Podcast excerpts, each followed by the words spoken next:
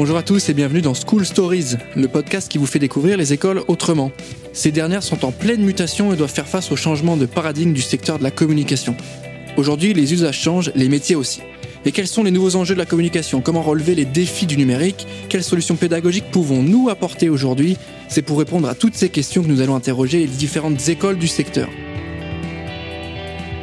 Et dans ce nouvel épisode, on va vous parler du métier de planeur stratégique. Et pour en parler avec moi aujourd'hui, je reçois Claire de Tinguy, qui est une ancienne diplômée de l'ISEG et aujourd'hui directrice des stratégies pour le groupe de communication Oui. Salut Claire, comment tu vas? Salut Valentin, bah ça va très très bien. Je suis très contente euh, d'être sollicitée pour pouvoir parler de mon métier euh, au plus grand nombre. Donc ravi d'être là, merci. Et également, on est ravi que tu sois avec nous sur ce nouvel épisode de School Stories. Euh, je rappelle que ce dernier est en partenariat avec l'ISEG, hein, école du marketing, du digital et de la communication. On va revenir un petit peu sur les différentes formations que l'école propose, sur les métiers auxquels on peut accéder, etc. Mais avant toute chose, j'aimerais bien que tu nous présentes un petit peu ton parcours, qui tu es, d'où tu viens et pourquoi le sujet de planeur stratégique bah, te concerne aujourd'hui. Eh bien, contre toute attente, je vais te surprendre, Valentin, j'ai fait l'ISEG. C'est pas vrai.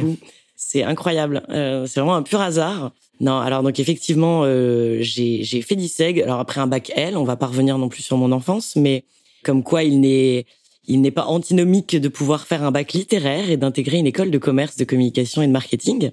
Pourquoi j'ai choisi l'ISEG Parce qu'évidemment, il y avait euh, bah, plusieurs écoles, etc. La communication m'a toujours intéressé, mais la communication au sens large. Et du coup, euh, ce qui m'a vraiment plu dans le programme proposé par l'ISEG, c'était euh, le fait de se spécialiser d'année en année. Bon, ça c'est quand même assez commun à chaque école. Alors attention, hein, je, suis quand même de la promo 2009, les enfants, donc je suis quand même pas toute jeune. Le programme a pas mal changé depuis. Et c'est surtout la diversité des stages.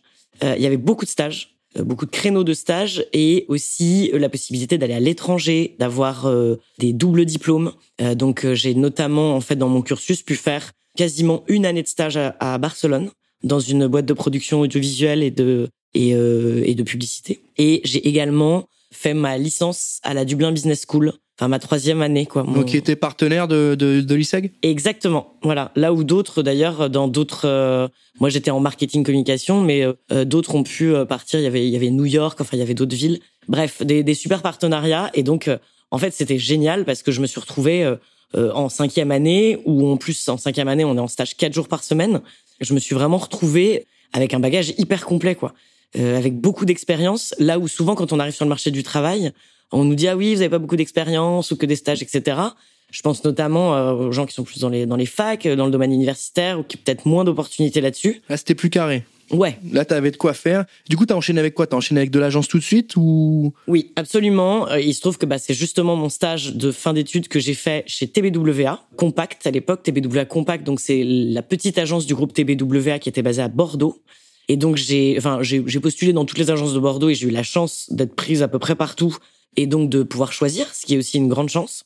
Et j'ai choisi TBWA parce que bah, gros groupe, grand groupe, belle euh, belle référence, on va dire entre guillemets. Et puis euh, aussi le maillage, euh, le maillage du groupe qui fait que c'est international, etc. Et donc j'ai fait mes j'ai fait mes classes, mais voilà, je, suis de l'école TBWA, si on peut dire ça comme ça, de l'école de la disruption. Et c'est pertinemment en commençant mon stage avec le, le, directeur du développement, donc chargé du Newbies, que j'ai découvert un peu le métier de planeur stratégique justement c'est lui et je lui dois ça. Je le cite d'ailleurs, il s'appelle Guillaume Alilaire, euh, s'il écoute un jour ce podcast. fait un petit big up à Guillaume. Big up Guillaume, qui m'a complètement mis le pied à l'étrier en me disant, euh, mais Claire, tu, tu es faite pour être un planeur strat. Un planeur strat, c'est un état d'esprit, c'est une façon de travailler. On va en reparler, j'imagine, après. Et c'est lui qui m'a mis le pied à l'étrier là-dedans et j'ai commencé, euh, j'ai commencé comme ça. Et en fait, il est carrément lui, il est parti pour se mettre à son compte et j'ai pris sa place. Voilà, tout simplement. voilà. Tout simplement. Mais c'est aussi bien. En tant que salarié. Mais c'est aussi bien que ça se passe comme ça, hein, plutôt que d'arriver dans une boîte euh, où tu connais pas grand chose. La transmission est la bienvenue aussi. Complètement. J'étais au bon endroit au bon moment. J'estime que j'ai eu de la chance, mais je pense qu'avec un peu de recul, j'ai mérité cette place quand même à ce moment-là, même si ça a été un peu précipité. Sur le métier de planeur, tu l'as évoqué. On a dit que c'était le sujet de ce nouvel épisode. J'aimerais bien que tu me le présentes voilà, rapidement. Je sais qu'il y a énormément de facettes et on aura le temps de déployer tout ça, mais j'aimerais bien que tu nous fasses une petite définition concrète du métier de planeur. À quoi il sert? Quel est son rôle dans l'agence? Et quelles sont ses missions peut-être au quotidien? Alors moi, ce que j'adore, euh, parce que donc je, je, je, donne des cours aussi dans certaines écoles et j'anime des conférences aussi sur le métier, etc. ma, ma définition préférée, qui n'appartient qu'à moi, et je pense que personne d'autre ne l'a cité, j'ai cherché sur Google, euh, c'est un planeur stratégique, pour moi c'est un créatif frustré et un commercial raté. J'aime bien cette définition parce que justement, il y a un clivage dans les agences entre les créatifs et les commerciaux. Je dis pas une confrontation, hein, je dis voilà, il y a deux bords, il y a deux équipes, et en fait le planeur strat, eh ben justement, selon moi, il doit avoir un peu des deux dans le sang mais il doit en même temps être très envieux des deux et ne pas être capable de faire l'un des deux. Du coup, à quoi il sert? C'est un lien entre les deux ou c'est euh, Il sert à rien. Non, il sert, il sert justement. Euh, ce que j'aime bien dire, c'est que le planner strat, il vient ouvrir la voie. C'est une fonction support de tout le monde dans l'agence. Et lui, il est aussi ce que j'aime bien appeler, enfin, utiliser comme métaphore.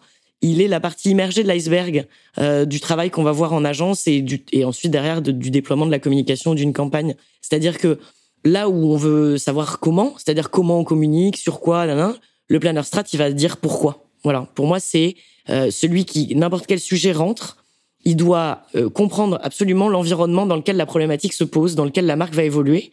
Et donc, il y a à la fois les concurrents, il y a à la fois le public, l'audience, les cibles, mais le marché et le monde dans lequel il vit.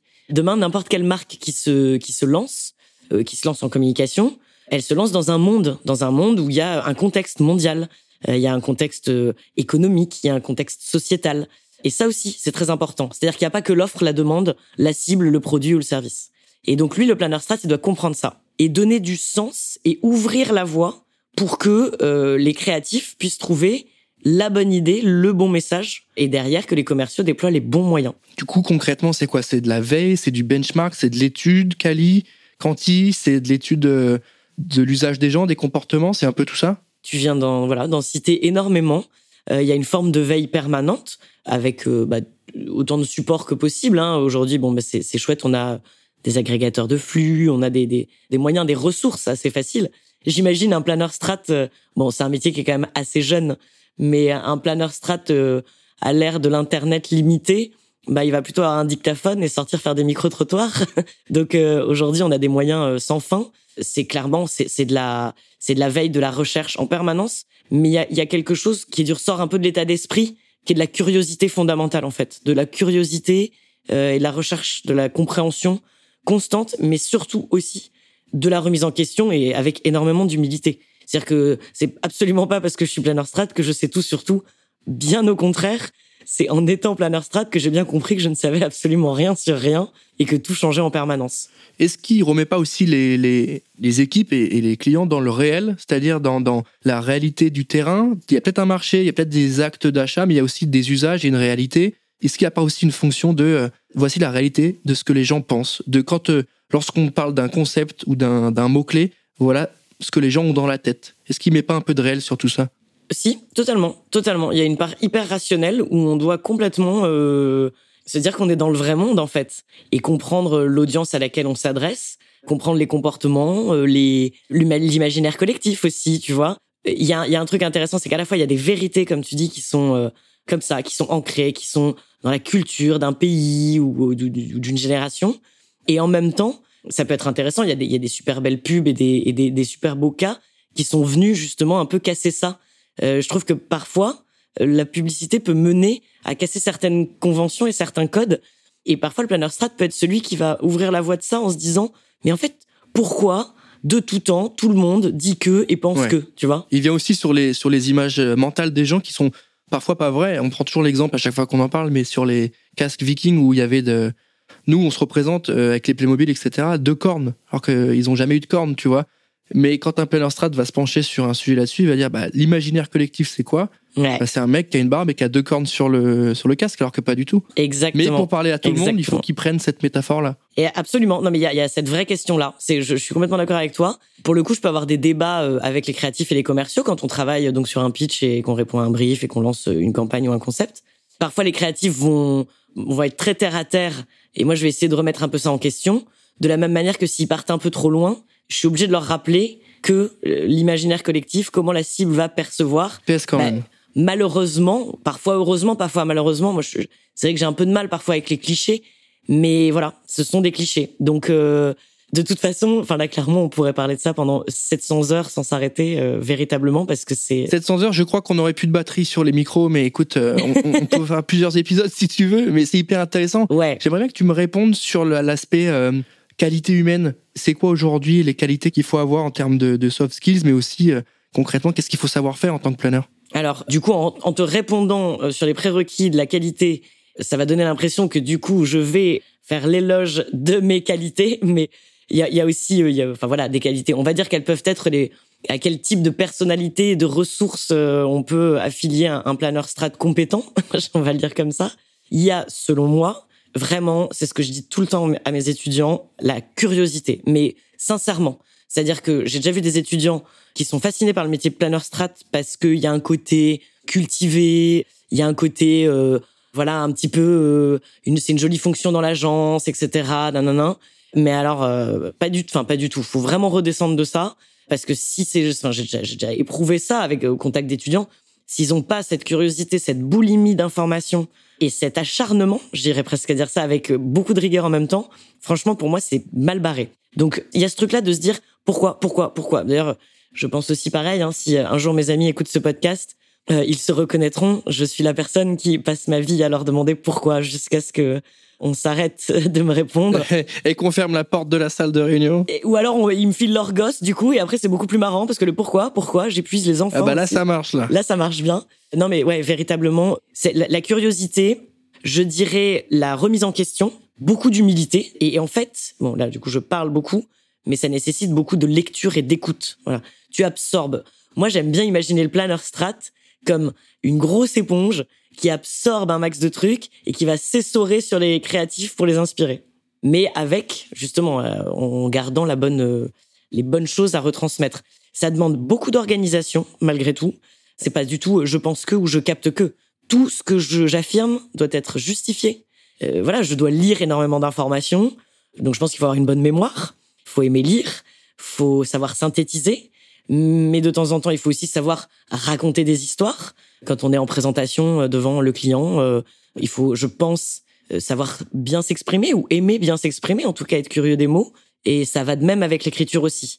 Voilà, c'est moi j'aime bien apprendre des nouveaux mots souvent de donc en gros un petit peu de tout ça. C'est un profil assez complet au final de, de ce qu'on se raconte là, sans vraie surprise, mais on a l'impression d'un profil qui est quand même un peu touche à tout et qui en même temps qui est pas ultra technique, mais qui en même temps est capable de comprendre et en tout cas de se donner les moyens de comprendre une mécanique ou un secteur qu'il connaît pas. Oui. Est-ce que cette fonction-là, elle peut être extérieure à l'agence? Est-ce que ça peut être un free qui vient bosser en tant que planeur en agence? Alors euh, littéralement puisque je l'ai été pendant puisque je l'ai été pendant 8 ans. Donc littéralement parce que tu vois là je rebondissais sur le fait tu en disais c'est un profil assez complet pour rebondir avec un peu enfin le oui le l'architecture l'arborescence de l'agence.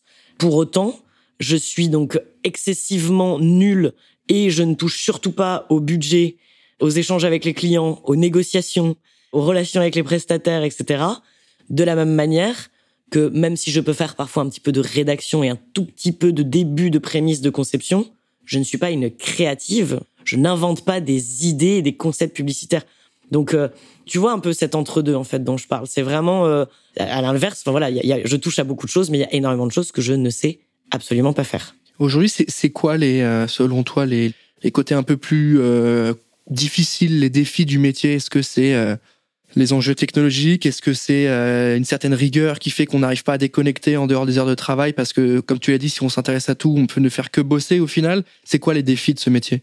Ouais, alors il y a, y a, ça. Il y a un monde qui bouge et qui évolue très vite. Alors je sais pas si chaque génération dit ça de sa génération, mais le, le planeur stratégique est censé avoir un peu un coup d'avance. Donc ça demande effectivement de d'avoir une certaine capacité d'anticipation. Et aujourd'hui, l'écueil d'avoir accès à autant d'informations et d'être autant connecté au monde fait aussi que faut être tout le temps partout quoi. En fait, même si tu penses à un moment trouver une bonne idée, tu auras toujours quelqu'un pour te dire que c'est pas la bonne idée ou pour avoir un avis contraire. Il y a aussi le côté de l'aspect euh, digital et des usages effectivement parce que eh ben on n'est plus dans la réclame, on n'est plus dans la publicité euh, avec un émetteur euh, qui vend un produit, un service et, un récepteur, qui est le consommateur. On est vraiment dans du dialogue en fait, et du dialogue par énormément de moyens divers et variés. Donc en fait, un même message ne doit pas être dit de la même façon selon tous les canaux, etc. C'est assez. Euh, je fais peut-être déjà ma vieille, hein, mais il y a des fois, je suis déjà un peu dépassé par euh, par tout ça. Non, mais c'est un vrai sujet, cette capacité à comprendre des usages. Même si c'est comme à chaque fois on le dit sur TikTok, même si on n'y va pas en perso ou ou pour poster des trucs, il faut être capable de comprendre bah, qu'est-ce qui se passe dans la tête des gens, pourquoi ils font ça, sans forcément juger également, tu vois. Et ça, c'est extrêmement dur. Je pense que le pire ennemi, bah, c'est pas les autres. Quand tu fais, c'est toi, c'est de se dire bon, euh, je prends sur moi, je juge pas, mais j'analyse ce qui se passe. Ouais. Ah, mais et d'ailleurs, il y a, c'est très juste ce que tu dis parce que dans, dans mon quotidien, c'est vrai que je pense qu'on peut rajouter ça dans les, les qualités entre guillemets du, du bon planeur, c'est de jamais porter de jugement, jamais. Et euh, ça m'a appris, ça m'a, ça m'a appris énormément de choses avec beaucoup d'humilité. Et quand tu vois, par exemple, des mouvements où toi tu ne partages pas leurs pensées, tu vois, des, des, des, voilà, des mouvements qui peuvent être extrémistes ou quoi que ce soit, ou des choses qui peuvent être controversées, mais il faut quand même les comprendre parce que bah ils sont eux aussi des consommateurs, des téléspectateurs, des internautes. D'ailleurs, les gens qui sont pas contents euh, ou sont plus en capacité, enfin, de monter leur voix et de le faire savoir que ceux qui sont plutôt contents et cool et qui restent tranquilles. Donc euh, et même moi, dans mon quotidien, je suis assez fascinée par euh, par les rencontres en général, mais par les, les gens qui sont de base, qui me paraissent opposés à ce que à mon monde, à ce que je suis. Et c'est parfois très très intéressant de se retrouver convaincu en fait, et même de se dire ah ok. Alors convaincu, je veux dire, tu vas pas forcément y adhérer, mais leurs arguments sur certaines choses. Je te dis, je te parle de n'importe quoi, hein, de personnalité, d'envie, de goût, euh, qu'importe. Hein, je, je pas forcément dans des trucs politico, machin mais c'est hyper intéressant. De, tu prends des belles leçons. Est-ce que euh, bah, c'est peut-être des commerciaux, tu vois euh, Grave. Peut-être que toi t'es planeuse et eux c'est des commerciaux, même dans la vie de tous les jours. Pour arriver à la fin de cet épisode, j'aimerais bien que tu me donnes peut-être un, ouvrage ou un auteur à lire pour devenir planeur. Me sors pas Roland Barthes, s'il te plaît, parce qu'on a fait le tour, mais dis-moi peut-être quelqu'un qu'il faut absolument avoir lu. Alors, bon, je dirais pas qu'il faut avoir lu, hein. évidemment, c'est pas le... Si on ne lit pas ce livre, on peut pas devenir planeur, mais un livre, moi, qui m'a énormément plu, et qui date pourtant, mais genre euh, vraiment, je saurais même pas dire la date, mais je crois qu'il date beaucoup. Et il m'a été transmis par mon cher mentor, euh, donc Guillaume Alilaire. Et il s'appelle Bref de planning de Monique Wallen, W-A-H-L-E-N, et Benoît Herry, H-E-R-Y. Et c'est, bah donc, comme son nom l'indique, des brèves sur le planning, le métier de planeur, des anecdotes, euh, des réflexions. Ça se lit extrêmement simplement et ça fait bien le tour du métier. Donc ça, je le recommande vivement et c'est totalement accessible en plus. Ok, bah pour ceux qui nous écoutent, je pense que c'est bien aussi d'avoir euh, une petite bibliographie euh, de vous noter des, bouquins à lire, que ce soit des bouquins très techniques, hein, très avec des, concepts clés très techniques, ou des bouquins un peu plus euh, études des consommateurs, un peu plus de, un peu plus sociaux, un peu plus philo. C'est important aussi. On l'a dit, tu es une, une ancienne diplômée, une alumni, comme on dit, de l'ISEG.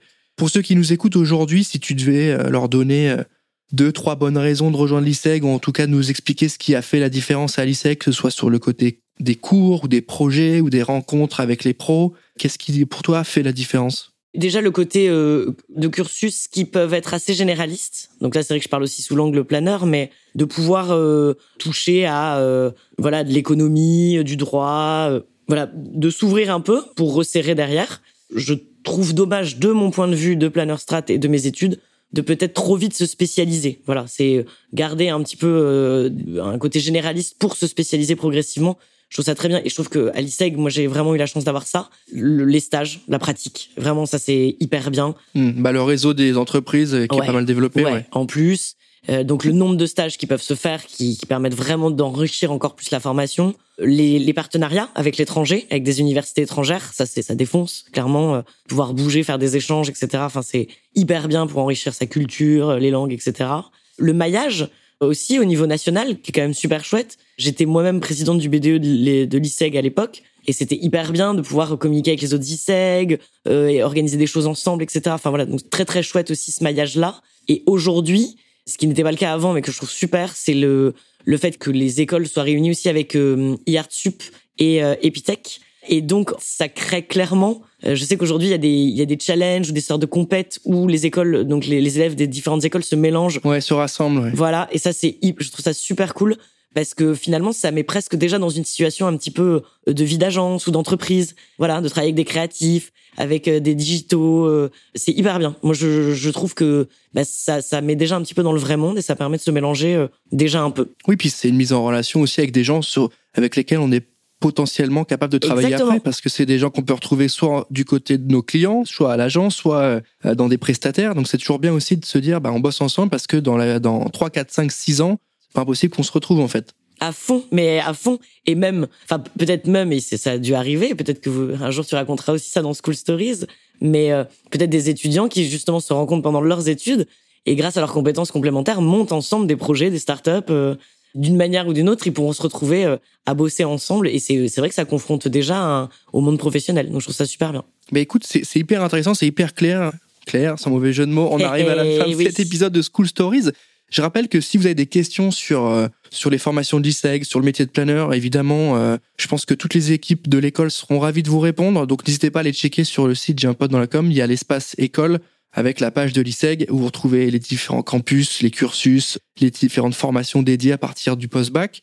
Euh, merci à toi déjà Claire d'avoir pris le temps de répondre à toutes mes questions. Merci beaucoup et euh, ce que je dis aussi pareil à mes étudiants, euh, je suis j'aime beaucoup partager donc si n'importe quel étudiant ou, que n'importe qui qui écoute ce podcast et, qui souhaite poser davantage de questions aussi sur ce métier, il peut totalement m'ajouter sur LinkedIn et, et on peut échanger. Voilà, je suis prête aussi à répondre à d'autres questions, à pousser le sujet. Ben, c'est parfait. Claire de Tinguy pour ceux qui souhaitent ajouter la personne sur LinkedIn. Merci à tous de nous avoir écoutés. On se retrouve rapidement pour un prochain épisode. Je vous dis à très bientôt.